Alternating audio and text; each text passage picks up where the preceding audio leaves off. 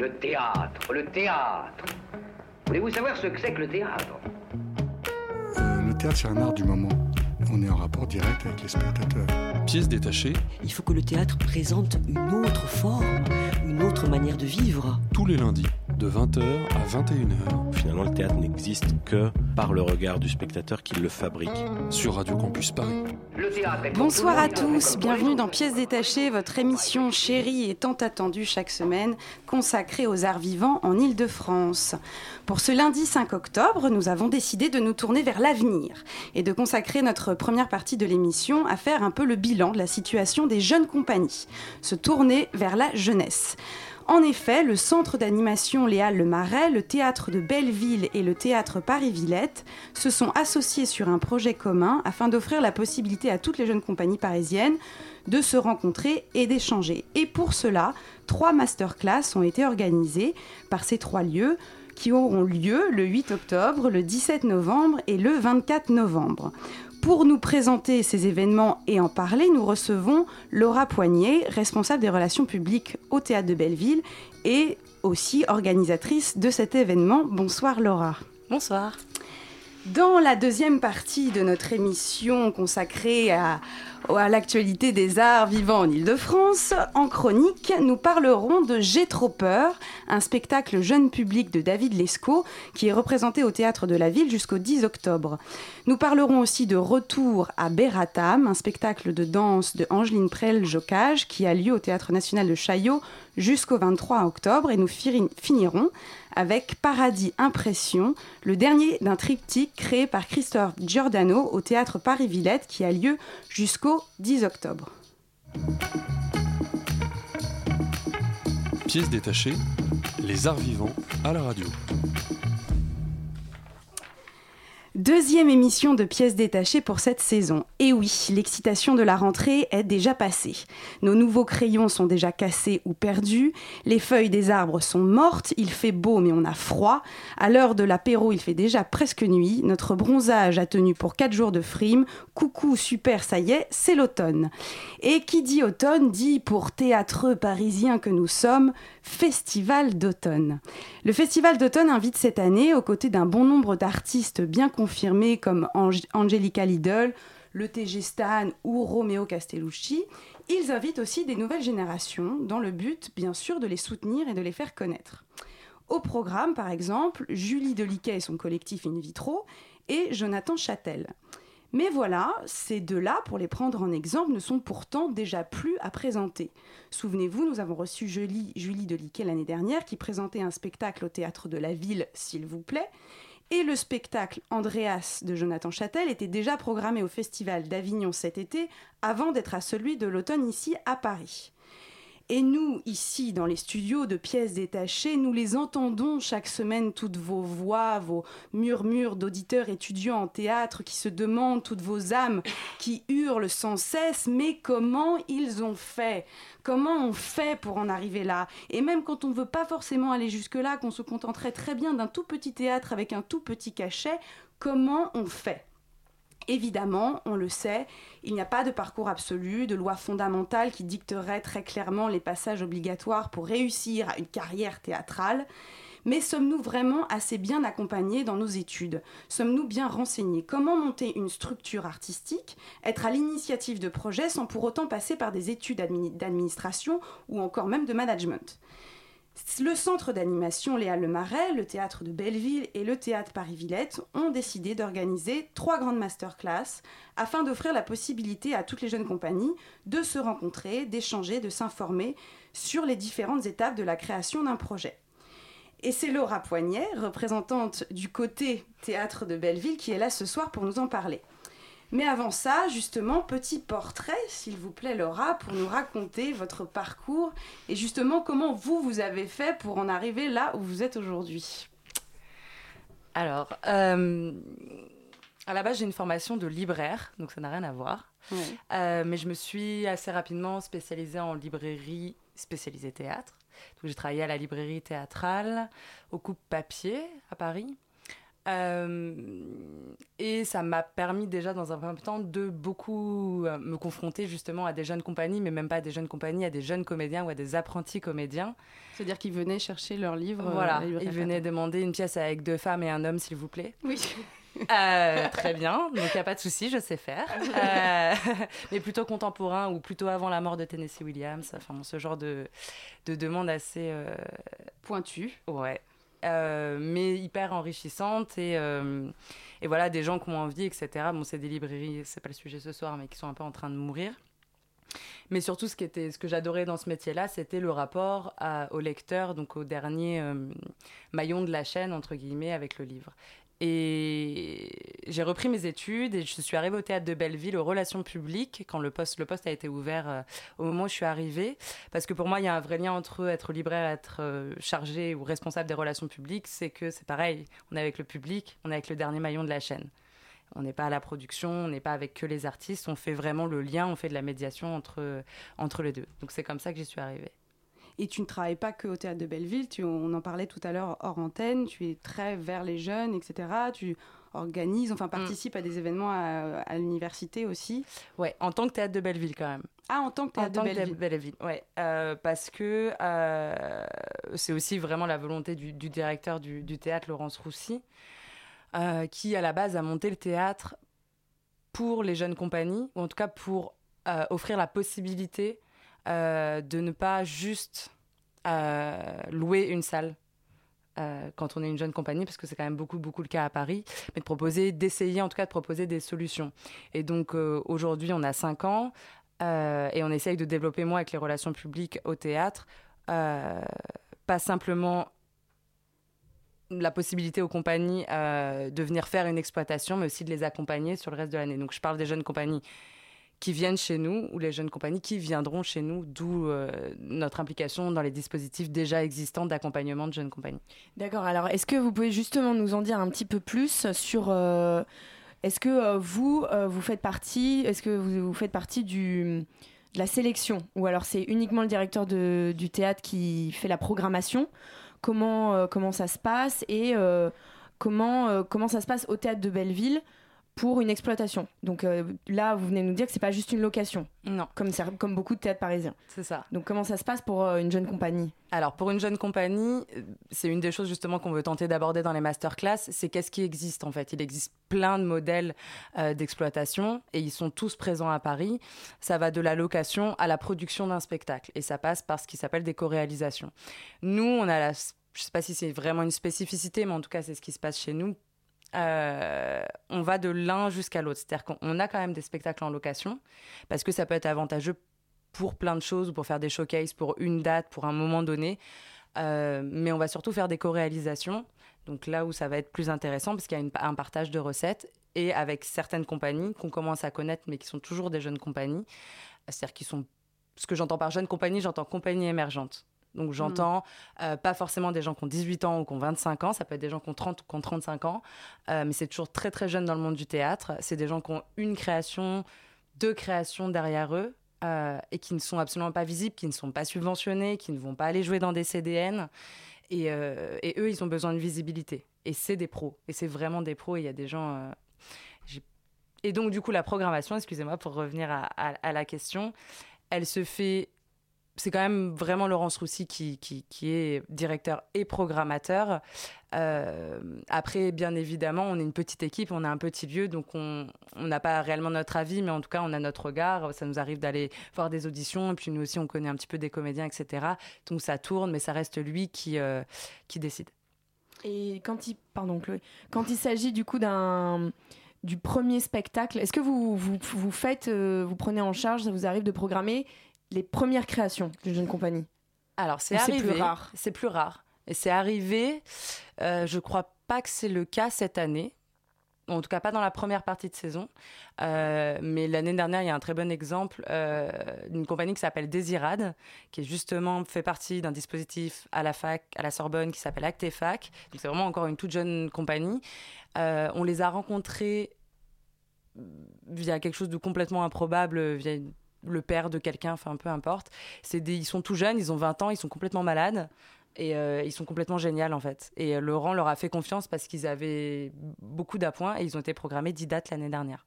D'accord, et dans ces cas-là, ou même pas forcément sur un premier spectacle d'une jeune compagnie, mais quand vous programmez un- une compagnie, le théâtre de Belleville euh, prend en charge la diffusion. Est-ce que vous les aidez ou comment ça Nous- se passe? Parce que on- souvent, en tant que jeune compagnie, on est un peu perdu sur euh, voilà comment diffuser son spectacle, Mm. par quels moyens, etc. C'est tout le problème. Et en général, on est perdu parce qu'on est perdu. Je- Les jeunes compagnies sont perdues parce qu'ils n'ont pas de poste d'admi- d'administratif. Voilà, c'est ça. Euh, ils sont pas formés à ça et c'est pas leur métier. Il y en a beaucoup. Et c'est le grand problème et dilemme plus que problème aujourd'hui, c'est qu'à la fois non, c'est pas leur métier. Non, c'est non, on leur demande pas, on leur demande de mettre en scène un spectacle, c'est ce qu'ils font.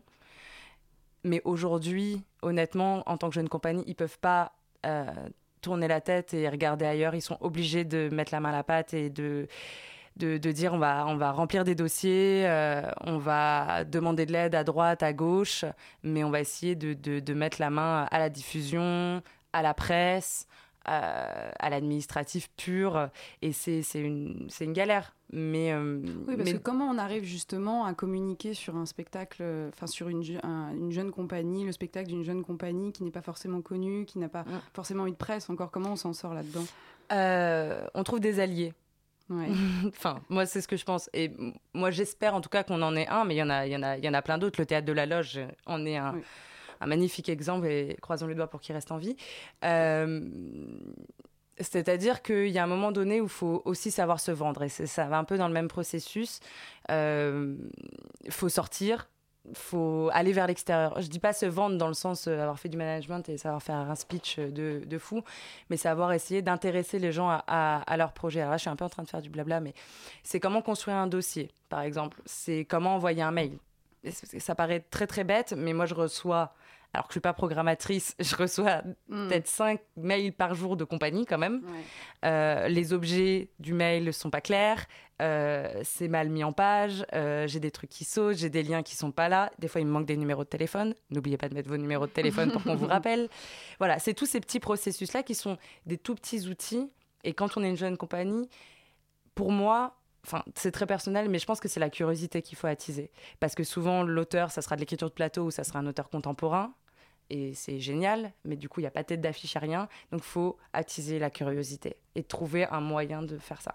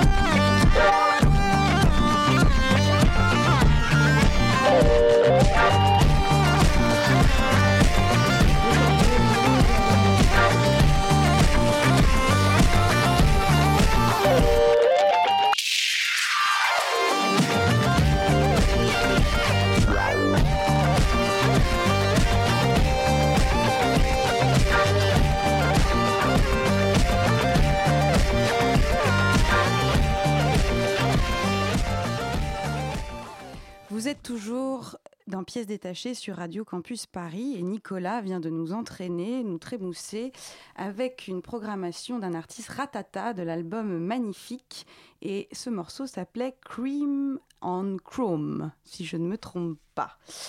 Euh, Margot, Thomas et moi sommes tous en compagnie ce soir de Laura Poignet, responsable des relations publiques au théâtre de Belleville, et qui est venue pour nous parler ce soir. Nous avons parlé euh, en première partie euh, d'interview de son travail au théâtre de Belleville et de la politique de ce théâtre. Mais ce soir, Laura, vous êtes venue nous parler d'un grand, événement qui vous organisez à Paris en partenariat avec donc le théâtre Paris-Villette et pardon le centre d'animation des Halles de Marais. Merci. Euh, trois masterclass donc mm. qui s'appellent donc masterclass jeune création et premier réseau. D'accord. Alors est-ce que vous pouvez nous, nous présenter un peu ces trois masterclass qui ont lieu? Oui, alors euh, on l'a appelé masterclass pour essayer d'attirer un public étudiant. Enfin, on est au bon endroit pour parler de ça, je pense. Euh, même si ça a un titre un petit peu conférencier, alors que ça se veut justement complètement informel. Euh, ces trois soirées qui seront organisées à peu près de la même manière, les trois, avec une heure. Donc c'est, des soirées assez courtes. L'idée, c'est justement pas de faire une conférence. La première heure, euh, ce sera euh, des professionnels qui évoqueront une thématique et la deuxième heure, beaucoup plus informelle, ce sera le public qui se rencontrera. En gros, l'idée qui nous est venue, puisque c'est surtout ça, c'est la base euh, que ce soit Lauriane Martinique au centre d'animation des Halles, euh, moi au théâtre de Belleville ou Sarah Roger euh, au théâtre Paris-Villette, on est confrontés toutes les trois, tous les jours pratiquement, à des jeunes compagnies ou des compagnies émergentes qui galèrent, en gros, de manière générale. Et le, centre d'animation des Halles aussi parce ah, parce qu'en fait, le centre d'animation des Halles, qui est beaucoup moins connu du grand public, qui n'est pas une salle de spectacle, et un centre d'animation, ils ont, comme je crois, ils sont trois ou quatre à Paris, à avoir une salle de spectacle. Ils ont une salle avec une jauge de 100 places. Donc leur mission à eux, ils n'ont absolument pas une mission de diffusion ou de faire des exploitations ou de production euh, théâtrale.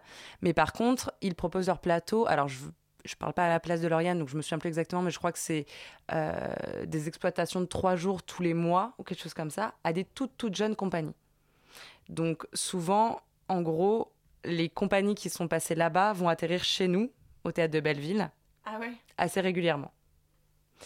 Euh, ils font partie pareil de pas mal de dispositifs euh, parisiens qui existaient ou euh, qui existeront sur l'accompagnement des jeunes compagnies. Donc en gros, ils utilisent, ils ont un technicien, un plateau qui est super, etc. Donc c'est des toutes petites exploitations qui sont en général avisées pour les jeunes compagnies. C'est les trois quarts, voire 90% du temps, première création. Première exploitation, première création, tout jeune, tout jeune, tout frais. Et euh, ça arrivait, bah, Laurence Roussy du Théâtre de Belleville, par exemple, il, va très souvent euh, voir des choses. Parce qu'on est au tout début. Euh, oui, c'est comme ça que vous trois vous êtes rencontrés parce que comment c'est comment c'est fait l'association de ces trois lieux en fait pour les masterclass? Alors pour les masterclass, ce qui s'est passé, c'est que moi j'ai rencontré Lauriane au milieu de l'année dernière parce qu'elle m'a prêté la salle pour euh, faire un atelier avec une jeune compagnie qui était chez nous, etc. On a mis en place tout un petit partenariat autour d'un spectacle. Et, euh, et, voilà, et autour d'un café, on s'est rendu compte que voilà, toutes ces, toutes ces jeunes compagnies, elles galéraient, euh, qu'il n'y avait pas grand-chose de fait pour elles, ou pas comme nous, on l'entendait de la meilleure manière. Et on s'est dit, ben, on va essayer de monter quelque chose. ça a démarré comme ça. et on s'est dit que c'était logique dans le sens où on avait deux lieux qui accueillaient ces jeunes compagnies et surtout qui étaient intéressantes à. Enfin voilà, vous connaissiez pas le centre d'animation d'elle, c'est un super lieu mm. euh, à identifier. Euh, et après, on a voulu embarquer avec nous comme nous justement, eux, c'est un centre d'animation que les compagnies après vont peut-être atterrir chez nous. On est à un niveau un petit peu plus haut, la salle est plus grande, techniquement meilleure, etc. On a plus de visibilité. Et derrière nous, le Paris Villette, Villette, pardon, euh, subventionné, Mérite Paris, qui en plus maintenant est subventionné pour la jeune création, euh, c'est encore un niveau au-dessus où là il y a vraiment des spectacles qui sont produits. Euh, on a voulu les embarquer avec nous parce que c'est encore une étape au-dessus pour les gens. Donc c'était intéressant d'avoir des paliers et, de rester dans l'Est parisien. Et le ah oui, et le théâtre Paris-Villette euh, était partant quand vous leur avez proposé dès que, ça dès que, dès que je leur ai proposé, que ça soit Sarah aux relations publiques ou que ça soit la direction, ça a été banco tout de suite. Ils étaient très très contents de participer et, moi j'étais absolument ravie. Donc je, les, je ne les connaissais pas vraiment, donc avec plaisir. Donc, et, et tout est par trois, donc vous avez divisé donc, euh, ces, ces masterclass en trois, Ouais. avec euh, fa- de façon chronologique, les thèmes de Mm. soirée sont euh, donc euh, les questions d'administration hein, dans un premier temps, les, pour, les questions d'exploitation et de communication après, Mm. et de diffusion des productions euh, dans cette troisième journée. Ouais. Et vous avez en plus euh, partagé le... Ça, ça se passe chez, chez chacun, chacun d'entre vous. Voilà, toujours dans la même idée, on s'est dit que bah, la meilleure manière d'identifier un lieu, bah, c'est d'y aller.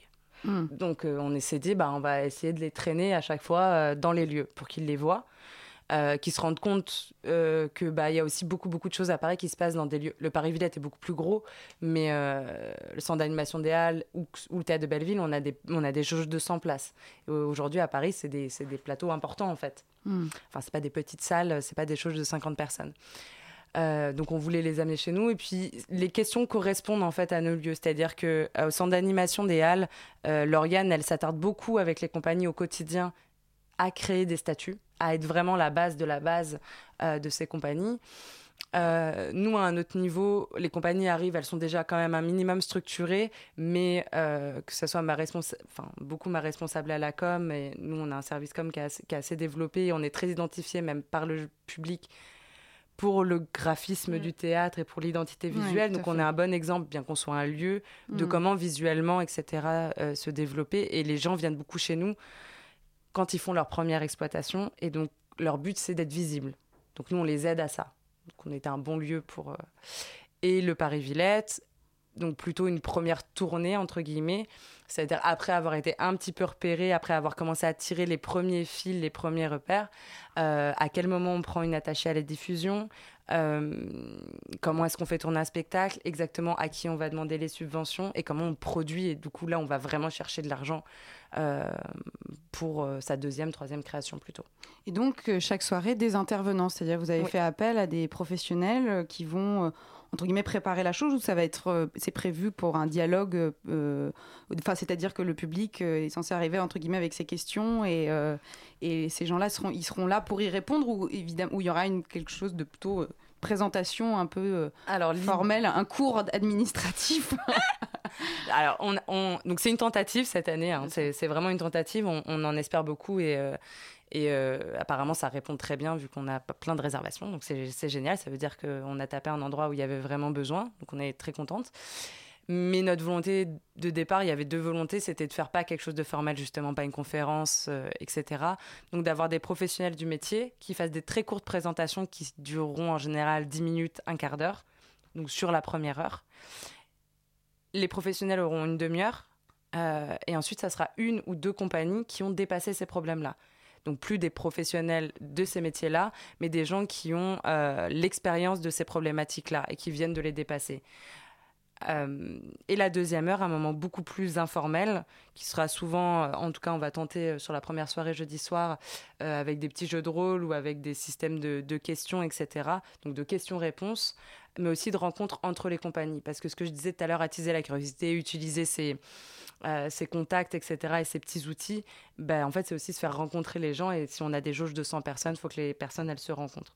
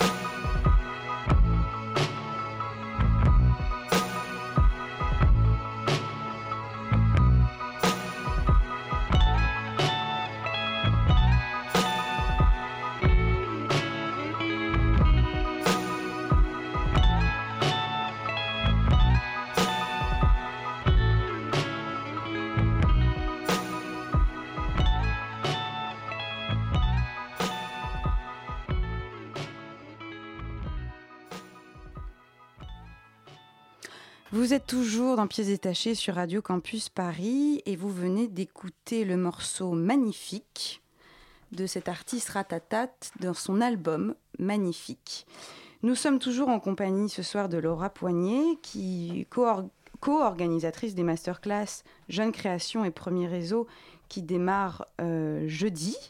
Euh, et Margot avait une question. je, je, rebondis sur euh, ce que tu disais euh, juste avant la, la coupure musique, sur euh, la deuxième partie des masterclass qui se déroulera un petit peu de manière plus informelle, avec des jeux de rôle, des questions, pour essayer de vraiment se faire échanger les intervenants et les, mm, le, les spectateurs des mm. masterclass, on va, on va, dire ça comme ça.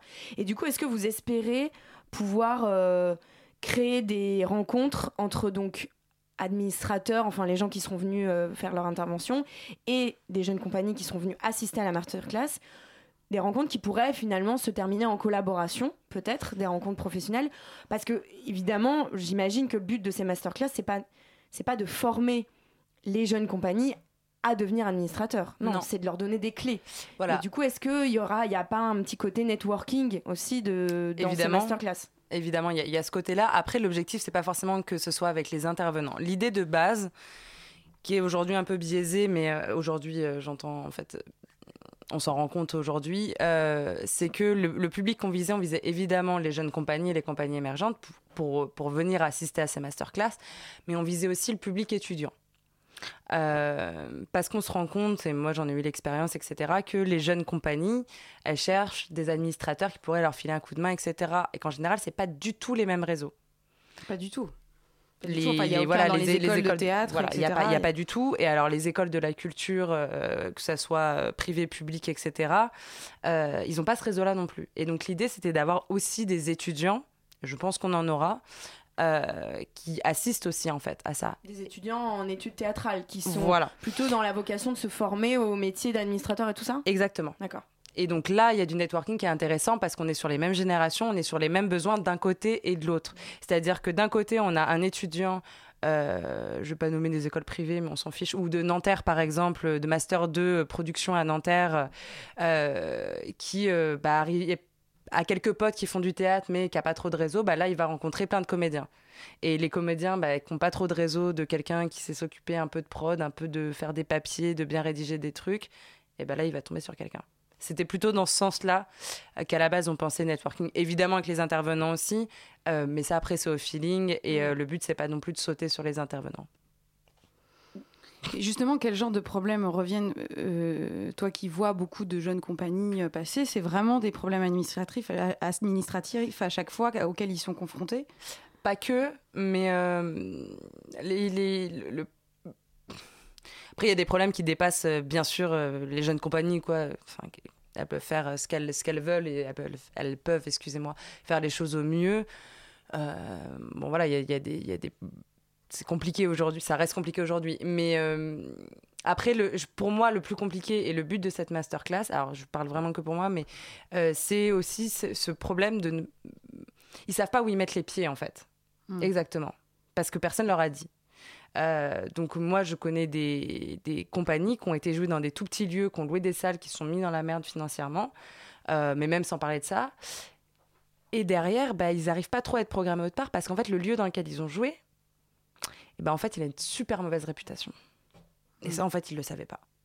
Donc là, je suis pas en train de cracher sur un lieu en tant que tel, mais c'est le genre d'erreur, euh, un peu de dit d'erreur de débutant, mm. qui peut flinguer le, le, début de vie d'une compagnie. Quoi. Voilà peut-être pas la flinguer, mais en tout cas euh, les ralentir et, euh, et, compliquer, compliquer les choses. Et euh, là, je suis pas du tout en train de cracher sur sur un théâtre ou sur quoi hmm. que ce soit ou sur une, une structure. Ce que je veux dire, c'est qu'il faut juste avoir par exemple est un est un gouffre financier pour plein de jeunes compagnies. Et c'est juste avoir conscience d'eux en fait. C'est juste qu'ils essayent de et c'est compliqué parce qu'il faut sortir de la tête de sa propre création et de sa scénographie et de ses lumières, etc. Mais c'est d'avoir conscience d'où on met les pieds, de qui peut nous aider à quel moment. Et, euh, et voilà, moi j'ai des, des, des, des, compagnies qui vont arriver chez nous qui pensent qu'on qu'on va pas du tout les aider, alors qu'en fait on les aide un peu. Il y en a d'autres qui pensent euh, qu'on va tout leur faire. Et sauf qu'en fait non parce sont pas on les produit pas et que euh, et que bah, en fait on a plein de compagnies en même temps et que donc on va filer des coups de main pour certaines on va pouvoir faire ce genre de choses donc voilà. Alors, par expérience, est-ce que tu as vu, euh, est-ce que tu penses que c'est possible? C'est-à-dire, euh, comme tu disais en début d'interview, qu'il faut mettre un peu la main à la pâte, c'est important. Euh, si on devait faire un espèce de bilan statistique, est-ce que les compagnies qui mettent la main à la pâte sans administrateur peuvent autant s'en sortir que ceux qui en trouvent un ou connaissent ou un copain qui le font, etc. Est-ce que c'est possible d'être de d'avoir une compagnie au long, au long cours, au long terme, sans, sans administrateur? Oui. Oui bah, je suis en train de réfléchir, mais je pense que la compagnie qu'on a en ce moment, le Théâtre de la Brèche, euh, dont la metteur en scène est Lorraine de Sagazan, ils n'ont pas d'administrateur. Aujourd'hui, ils sont programmés 60 dates au Théâtre de Belleville. Donc, euh, donc oui. Et elle est à sa troisième création. Et euh, c'est Lorraine de Sagazan, donc la metteur en scène de la compagnie, qui gère ça c'est un, enfin, je sais pas si tu peux répondre à, sa place, mais c'est un choix de sa part de pas prendre un administrateur ou c'est juste euh, bah, par défaut parce que peut-être la compagnie n'a pas les moyens ou etc. Alors je me permettrai pas de répondre à sa place parce que je sais pas forcément, mais je je je pense pas que ça soit un choix en tant que tel. Ça peut pas être un choix en tant que tel si elle pouvait déléguer ça, euh, etc. Enfin, elle, elle, elle, je pense qu'elle le ferait, mais euh, mais voilà. Après, on a, enfin c'est aussi une question humaine où on a tous nos qualités, etc., euh, de, de, plus ou moins pouvoir mettre la tête dans ce genre de choses ou, pas, quoi. Et du temps, et, euh, d'être sur beaucoup plus de projets en même temps ou pas. Euh, donc je ne saurais pas vraiment répondre à, cette question-là. Honnêtement, c'est trop compliqué et trop du cas par cas. Oui, bien sûr. En fait. Et est-ce que le, on se demandait si la mairie ou les collectivités locales vous soutenaient un petit peu dans ce genre d'initiative alors nous, ce qui est compliqué, c'est que comme on est un théâtre complètement privé, nous, on est quand même, on a un très bon rapport avec la mairie du 11e, par exemple, parce qu'on est dans le, dans le 11e arrondissement. Euh, bah, L'idée de faire une tentative cette année aussi, c'est de, de, voir si euh, ça fonctionne bien et si euh, on voit qu'il y a du besoin.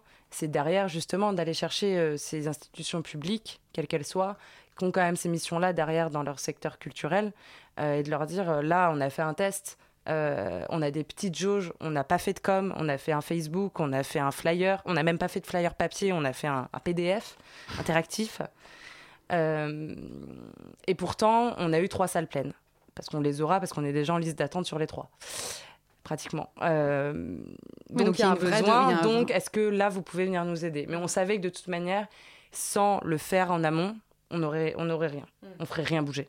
Donc euh, l'idée c'est après les trois essayer de Donc faire il fallait imposer euh, l'événement et pas attendre. Euh, bah en tant que tel ça ça ça nous paraissait essentiel en fait. Il y a un moment donné si on si nous en tant que jeunes parce qu'on est aussi des jeunes lieux qui dans nos lignes artistiques on met en avant la jeune création, les compagnies émergentes, on met pas ce genre de petites choses en place. Ça reste un petit événement, mais si on met pas ça en place, il n'y a personne qui le fera pour nous, je pense.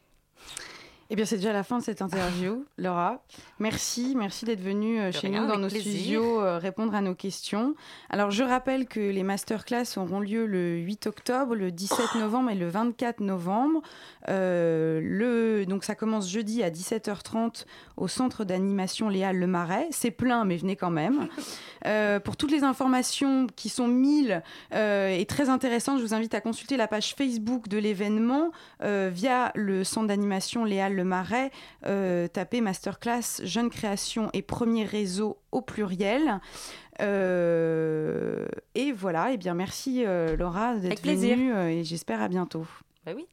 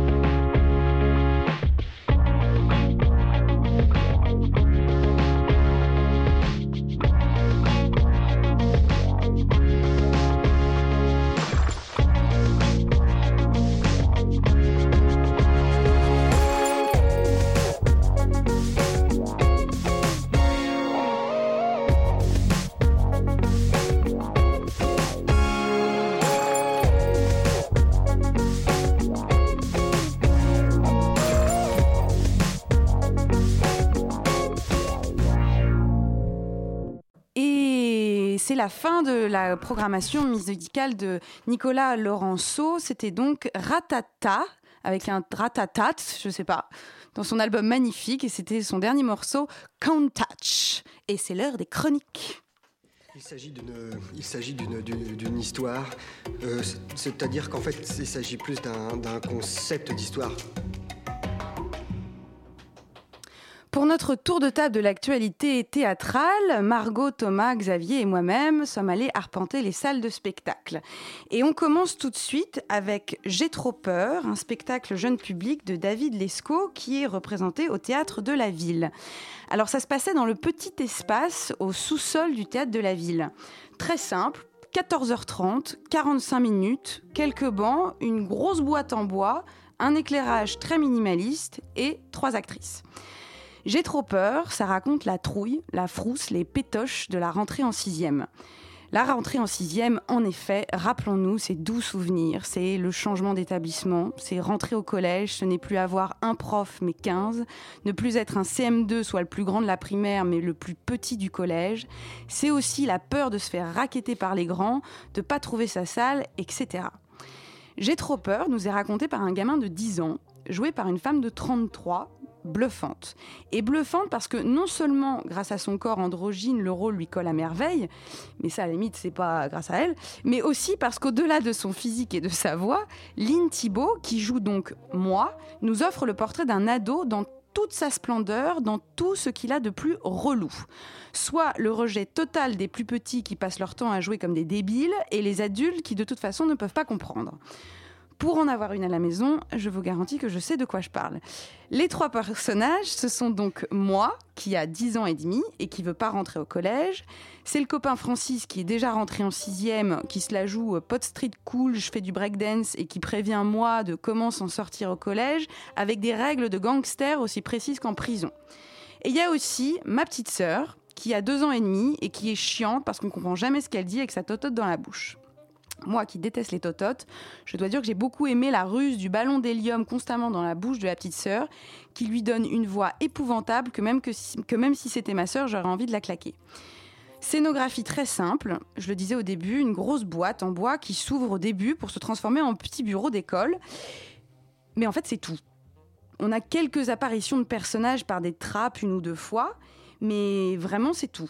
Et j'avoue que je m'attendais à être un petit peu plus surprise par cette, euh, par cette boîte. Et finalement, ce sentiment de c'est tout, c'est malheureusement un peu le bilan général qu'on fait du spectacle. À la fin du spectacle, les comédiennes sont sorties pour s'adresser directement aux enfants et poser des questions du genre qui a peur de la rentrée en sixième, pourquoi? Bon, alors je pense que c'est il y avait euh, des sorties scolaires, il y avait les profs avec les élèves, évidemment de CM2, pour mieux appréhender la rentrée prochaine. Et donc la réponse du public, c'est euh, bah les troisièmes ils font peur, euh, on a peur qu'ils s'attaquent à nous, on a peur des profs, on a peur de se faire raqueter. Alors c'est certain, le thème de la peur de la rentrée en sixième est évident, mais ça reste quand même assez pauvre. J'ai trouvé que c'était un peu dommage que ça n'aille pas un peu au-delà, parce que du coup ça faisait un peu trop spectacle pédagogique, euh, comité d'entreprise avec un thème bien visé. Et en plus de ça, pardon, mais on parle quand même d'une peur qui ne dure qu'un été, parce qu'une fois le jour de la rentrée passé, c'est quand même, il faut l'admettre, le début des meilleurs souvenirs de notre vie. Et ça, par exemple, j'ai trouvé que ça n'a pas été assez dit dans le spectacle. Et moi, franchement, je serais en CM2, j'irai voir ce spectacle avec ma- avec ma maîtresse et mes camarades de classe. Je ferais tout pour redoubler et rester en primaire à vie. Alors, évidemment, je ne pense pas que c'était le but de David Lescaut. Mais allons, allez vous faire un avis. J'ai trop peur. Donc, c'est un spectacle jeune public de David Lescaut qui est représenté au théâtre de la ville jusqu'au 10 octobre, plutôt donc en matinée et non pas le soir. Maintenant, nous allons parler de Retour à Beratam, un spectacle de danse de Angeline Prel-Jocage au Théâtre National de Chaillot. Et c'est notre cher Xavier qui devait nous en parler, mais il n'a rien trouvé de mieux à faire que de rejoindre sa femme à la maternité pour devenir papa, plutôt que venir passer cette émission avec nous. Heureusement, Margot, tu l'as vu. Bah oui, bon bah je vais bien prendre leur à la place de Xavier, c'est pas grave. Euh, alors, moi j'étais euh, très très très enthousiaste à l'idée d'aller voir ce spectacle. Dans la bouche des deux créateurs, parce que donc c'est une pas une co-création, mais en tout cas, Angeline Prejlocage a demandé à l'auteur Laurent Mauvigné de lui écrire un texte. Et donc, dans la bouche des deux créateurs, ce spectacle peut se définir comme une tragédie épique contemporaine. Et c'est vrai, moi, j'ai vraiment eu le sentiment de, de voir ça. En tout cas, l'annonce n'était pas mensongère. Euh, et donc, euh, le chorégraphe Angelin de Prage-Locage, qui avait déjà mis en geste le récit de Laurent Mauvigné, Ce que j'appelle l'oubli, en 2012, lui a passé une nouvelle commande. Il a une nouvelle fois exprimé le désir d'explorer les mouvements humains tout autant que les mots. Retour à Beratam raconte l'histoire d'un jeune homme qui revient sur sa terre natale à la recherche de la jeune fille qu'il a aimée il y a longtemps. Mais il arrive juste après la fin de la guerre et il ne reconnaît plus rien sur cette terre dévastée. Le décor très sombre, imaginé par le plasticien Adel Abdesemed, laisse une grande place à l'imaginaire et au fantasme du spectateur, tout en indiquant quand même de manière très efficace le dénouement, euh, l'horreur et la violence dans lesquelles se trouvent les habitants de Beratam à la fin de cette guerre. Le plateau est entouré de hautes frontières métalliques qui enferment les danseurs comme dans une cage. Tout est très sombre ici, il ne semble y avoir aucune échappatoire malgré la fin de la guerre. Les corps sont exsangues et les esprits affolés. Le texte de Laurent Mauvigné est porté par trois comédiens danseurs, Nils Schneider, Laurent Casanave et Emma Gustafsson. Et c'est surtout cette dernière qui m'a absolument bluffé. C'est une ancienne interprète du ballet, du ballet Locage et elle dégage une aura absolument hallucinante. Quand elle est perchée sur ces fameuses barrières métalliques, c'est là pour moi où la tragédie m'est apparue le plus nettement parce qu'on a la figure d'une Pity qui déroule le récit du destin du jeune héros avec un débit lancinant qui est absolument fascinant. C'est en quelle langue d'ailleurs? C'est en français. D'accord. C'est en français. Malheureusement, à part la présence de cette euh, fantastique Emma Gustafsson, les parties textes du spectacle ne m'ont pas particulièrement touchée. J'ai été beaucoup plus captivée par les moments dansés, dont certains très forts. Donc, il y a, moi, il y a trois moments vraiment qui m'ont marqué, mais le plus fort, c'est celui du mariage de Katia, qui est la jeune fille euh, recherchée par le jeune héros, où il y a une première longue partie de groupe très lente. Euh, inspirée par des traditions balkaniques ancestrales. Et à un moment, la jeune fille se libère et elle livre une sorte de transe où à ce moment-là, elle est complètement nue. Elle a été euh, précédemment déshabillée par euh, les hommes du mariage et elle, elle, elle, explose littéralement au milieu de tous les autres danseurs. Et on, a l'impression qu'elle voilà, qu'elle hurle son refus de ce mariage organisé. Et c'est vraiment absolument très très très puissant. et voilà, et donc il y a d'autres moments, un moment, un cœur de toutes les femmes avec au milieu toujours Emma Gustafsson, je pense que je suis amoureuse, euh, au milieu qui fait comme le, le cœur de la fleur avec toutes les autres femmes autour d'elle qui font les pétales. Et c'est une accalmie euh, dans toute cette horreur, mais on sent tout de même que ça bouillonne sous la surface. Et c'est un moment absolument euh, un peu en lévitation d'une poésie magnifique. Alors, si j'ai été saisie par la force donc de certains moments de grâce dans les chorégraphies, l'association texte-danse ne m'a pas complètement convaincue en fait, la colle entre les deux m'a, manqué. Et je me demande si euh, je n'aurais pas préféré juste voir un spectacle de danse de prêche locage et je n'ai pas vraiment vu la nécessité du texte de Mauvigné, mais dans tous les cas, ça reste évidemment un très beau spectacle. Retour à Beratam, allez vous faire un avis, ce spectacle de danse de Angeline Angelin, Angelin près Jocage, qui a lieu au Théâtre National de Chaillot, et ce jusqu'au 23 octobre. Ensuite, pour finir, Thomas euh, va nous parler d'un spectacle que nous avons vu tous les deux, Paradis Impression, qui est donc le dernier d'un triptyque créé par Christophe Giordano au théâtre Paris-Villette. Exactement, et qui est interprété par la comédienne Lucie Vallon. Alors c'est librement inspiré de la divine comédie de Dante. Alors dans ce poème, l'auteur traverse l'enfer dans le premier cantique, avant de séjourner au purgatoire dans le deuxième cantique, pour atteindre finalement le paradis dans le troisième cantique, et c'est là où nous sommes. Alors au cours de ce voyage, Dante est accompagné par une prénommée Béatrice qui va le laisser à la porte du paradis. Mais pourquoi Béatrice n'y entre pas? Et plus généralement, pourquoi les femmes sont absentes des représentations du paradis? C'est cette question qui motive Paradis Impression. Et pour traiter de cette question, eh bien, c'est la figure du clown qui a été choisie. À qui l'on attribue cette figure du clown? Généralement, la possibilité de dire la vérité sans aucun filtre. On voit de plus en plus le clown au théâtre à partir des années 60, au moment où le cirque tombe en désuétude, supplé par d'autres formes de divertissement comme le cinéma. Et l'on doit cette apparition du clown au théâtre et plus largement le renouveau de la figure du clown à Jacques Lecoq, qui fait du clown plutôt un état d'être comique. Alors ici on retrouve bien cet état d'être comique, mais également on retrouve le maquillage, hein, le blanc du visage de la comédienne qui rappelle Pierrot Leclerc clown, on retrouve le nez de clown, les costumes extravagants, et ce n'est pas un, mais plusieurs clowns qu'incarne Lucie Vallon à travers les différentes séquences du spectacle. Selon un schéma, une séquence égale un clown. Alors ces clowns, ils évoluent dans un espace scénique qui est réduit par un fond de scène rapproché de l'avant-scène de couleur noire et sur lequel est inscrit de travers au scotch blanc en lettres capitales paradis. Et sur ce mur sont projetées tout au long du spectacle des vidéos dont les fonctions sont multiples, soit présenter le contexte de la séquence, soit faire apparaître d'autres clowns, comme le clown du diable qui se moque de la notion de paradis par exemple.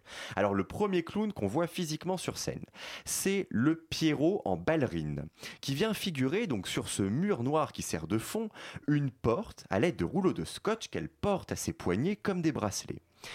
Au centre de la scène est placé un tapis de gazon qui, vraisemblablement, fait figurer le jardin du paradis. Et donc, à partir de cet espace, eh bien, les séquences vont s'enchaîner malheureusement en perdant au fur et à mesure Mm. le lien entre elles. Et alors surtout à partir de la moitié du spectacle, le moment du musical paradisio avec Dieu pour animateur. Et vraiment à partir de ce moment-là, ça va de pire en pire concernant justement le lien entre les séquences, euh, ju- jusqu'à cette séquence que j'ai vraiment trouvée mais assez improbable, euh, l'apparition du clown Mickey. Vraiment là, je me suis dit mais, mais quel est le lien entre ce clown de Mickey et le traitement de la figure féminine Oui, c'est ça en fait. Mais c'est- ça va pas de pire en pire en qualité du spectacle, Non, mais ça, va depuis parce que la performance est Dans- dans vraiment la notable. du lien, en du fait, lien et de la clarté des séquences. C'est vrai que c'est assez, euh, assez ça de, de plus en plus décousu et de moins en moins clair, alors que c'est vrai que le, le démarrage était euh, évident et très facile. Ah oui, ça commençait très très bien. Et alors du coup, ça invite à eu aussi une réflexion sur finalement le traitement de la question même de euh, la représentation de la femme au paradis et plus largement de la femme dans notre monde contemporain, que moi j'ai trouvé euh, quand même euh, très stéréotypé. Euh, beaucoup de clichés. Alors, la figure féminine, bah voilà, elle est un peu neuneux, elle aime le rose, elle aime la barbe à Mm. papa, elle aime Flipper le dauphin. Et, euh, mais du coup, j'ai interrogé, interrogé mon expérience de spectateur et je me suis vraiment demandé s'il était possible au jour d'aujourd'hui, dans un spectacle, d'aborder ce genre de questions sans tomber dans le cliché, les stéréotypes. Vra- Vraiment, c'est une vraie question que, que je me pose et que je pose. Je, je- Quelle question exactement? Eh ben justement, est-ce qu'on peut aborder ces questions-là de genre, de représentation d'un genre, euh, sans tomber dans, dans Oui, le de- cliché, parce qu'il y y avait, c'est vrai qu'il y avait une, une phase, en tout cas euh, très, très bonbon où, euh, où, où la- où l'actrice était en, en robe rose, Voilà, où elle- forcément, euh, où le- elle- elle- roses et elle sortait. euh, On aurait dit une, on aurait même dit une, une poupée gonflable quelque part et à dire qu'elle aimait le sucré, qu'elle était un, un bonbon. Euh, oui, ça c'est une sorte de, de stéréotype. Mais, mais, oui, mais il y en avait, il y en avait quand même beaucoup. Pareil, la figure de la femme qui reste à la maison, qui prépare la cuisine pour son mari ou pour le dieu créateur. Enfin bon, voilà. Donc j'ai trouvé. c'était pas des thèmes qui étaient abordés de manière euh, décalée. Enfin, il n'y avait pas de décalage justement par rapport au Si, traitement. un petit, bah, au, au début, oui, mais si tu veux, le- de plus en plus, ça n'a pas été, euh, ça n'a pas été décalé justement. Au début, si, quand elle était là, je suis, ta- je suis la femme, de, toi, homme, viens, je suis la femme qui va te, qui va te faire à manger, qui va s'occuper de toi et qui va mettre un voile sur son visage pour que surtout tu ne sois pas jaloux. Bon, c'était, bon, évidemment que c'était très, ton, très- le- mais, le ton- le mais le ton ton était était très, euh, était très évident. Alors qu'après, on, est rentré de plus en plus dans quelque chose d'abstrait. Pourquoi? Parce que comme il n'y avait pas de lien entre les tableaux, du coup, les clés n'étaient, enfin, enfin, en tout cas, nous, nous, sommes, nous- ne nous était pas donné. donné. Merci. Merci Thomas.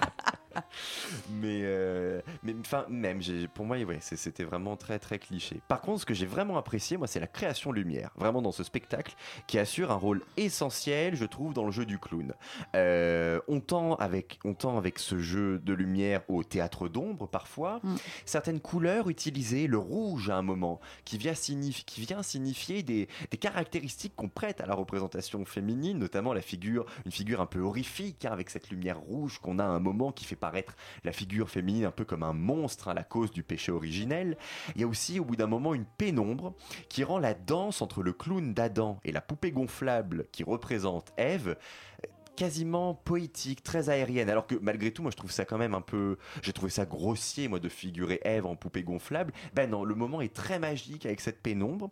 Et ça va même, cette création lumière, elle permet même des effets cinématographiques. On a par exemple un plein feu circulaire au milieu duquel euh, le clown se met, il court très rapidement sur place et donne l'impression ainsi d'avancer.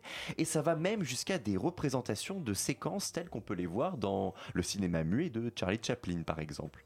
Oui, il y a aussi les, les projections de euh, avec un, j'imagine grâce à un rétroprojecteur, euh, euh, des, vidéos, des, vidéos d'elle-même en, différentes tailles, donc qui lui fait, qui l'aide à avoir plusieurs personnages. C'est vrai que techniquement, c'était quand même un, spectacle assez remarquable. Mais je partage ton avis, Thomas, en tout cas sur la clarté, alors que ça a très bien démarré, qu'on avait un clown magnifique avec une, une, lumière très simple, très puriste, et enfin voilà, on est vraiment parti dans le sujet, et puis très vite, ah, c'est très dommage, ça, le, le lien s'est délité, et vraiment malgré tout, euh, aller le voir, mais aller le voir plutôt pour, euh, pour la performance clownesque, pas du tout pour euh, la, question abordée, qui est celle de la représentation de la femme dans, dans l'imaginaire du paradis, ou alors plus largement. Et en même temps, moi, c'est vrai que ça a attisé ma curiosité, j'aurais bien aimé voir les deux autres avant. Oui, oui, c'est vrai, du coup, oui. Mais tant pis. Eh bien tant pis, mais pas tant pis que pour euh, nous, peut-être que vous allez pouvoir y aller aussi. Paradis Impression, c'est au par Christophe Giordano, c'est au théâtre Paris-Villette jusqu'au 10 octobre. Et c'est déjà l'heure terrible qui sonne le glas de la fin de l'émission.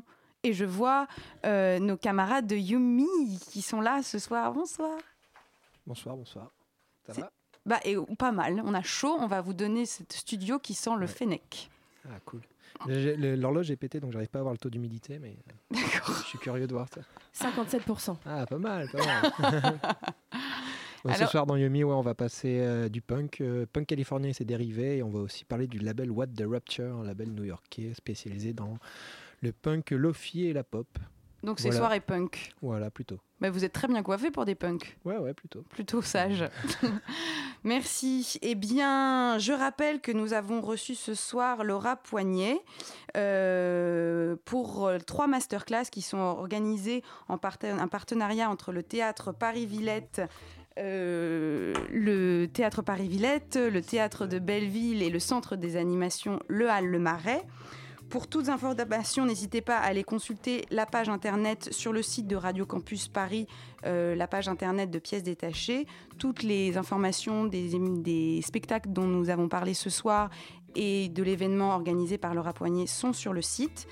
Cette émission a été préparée et présentée par Chloé de Broca avec la complicité de Margot Cavalier, de Thomas Silla et Papa Xavier Henry et réalisée par Nicolas Laurenceau. Merci pour cette programmation musicale extraordinaire ce soir. Eh bien, on se retrouve la semaine prochaine, lundi 20h. À bientôt.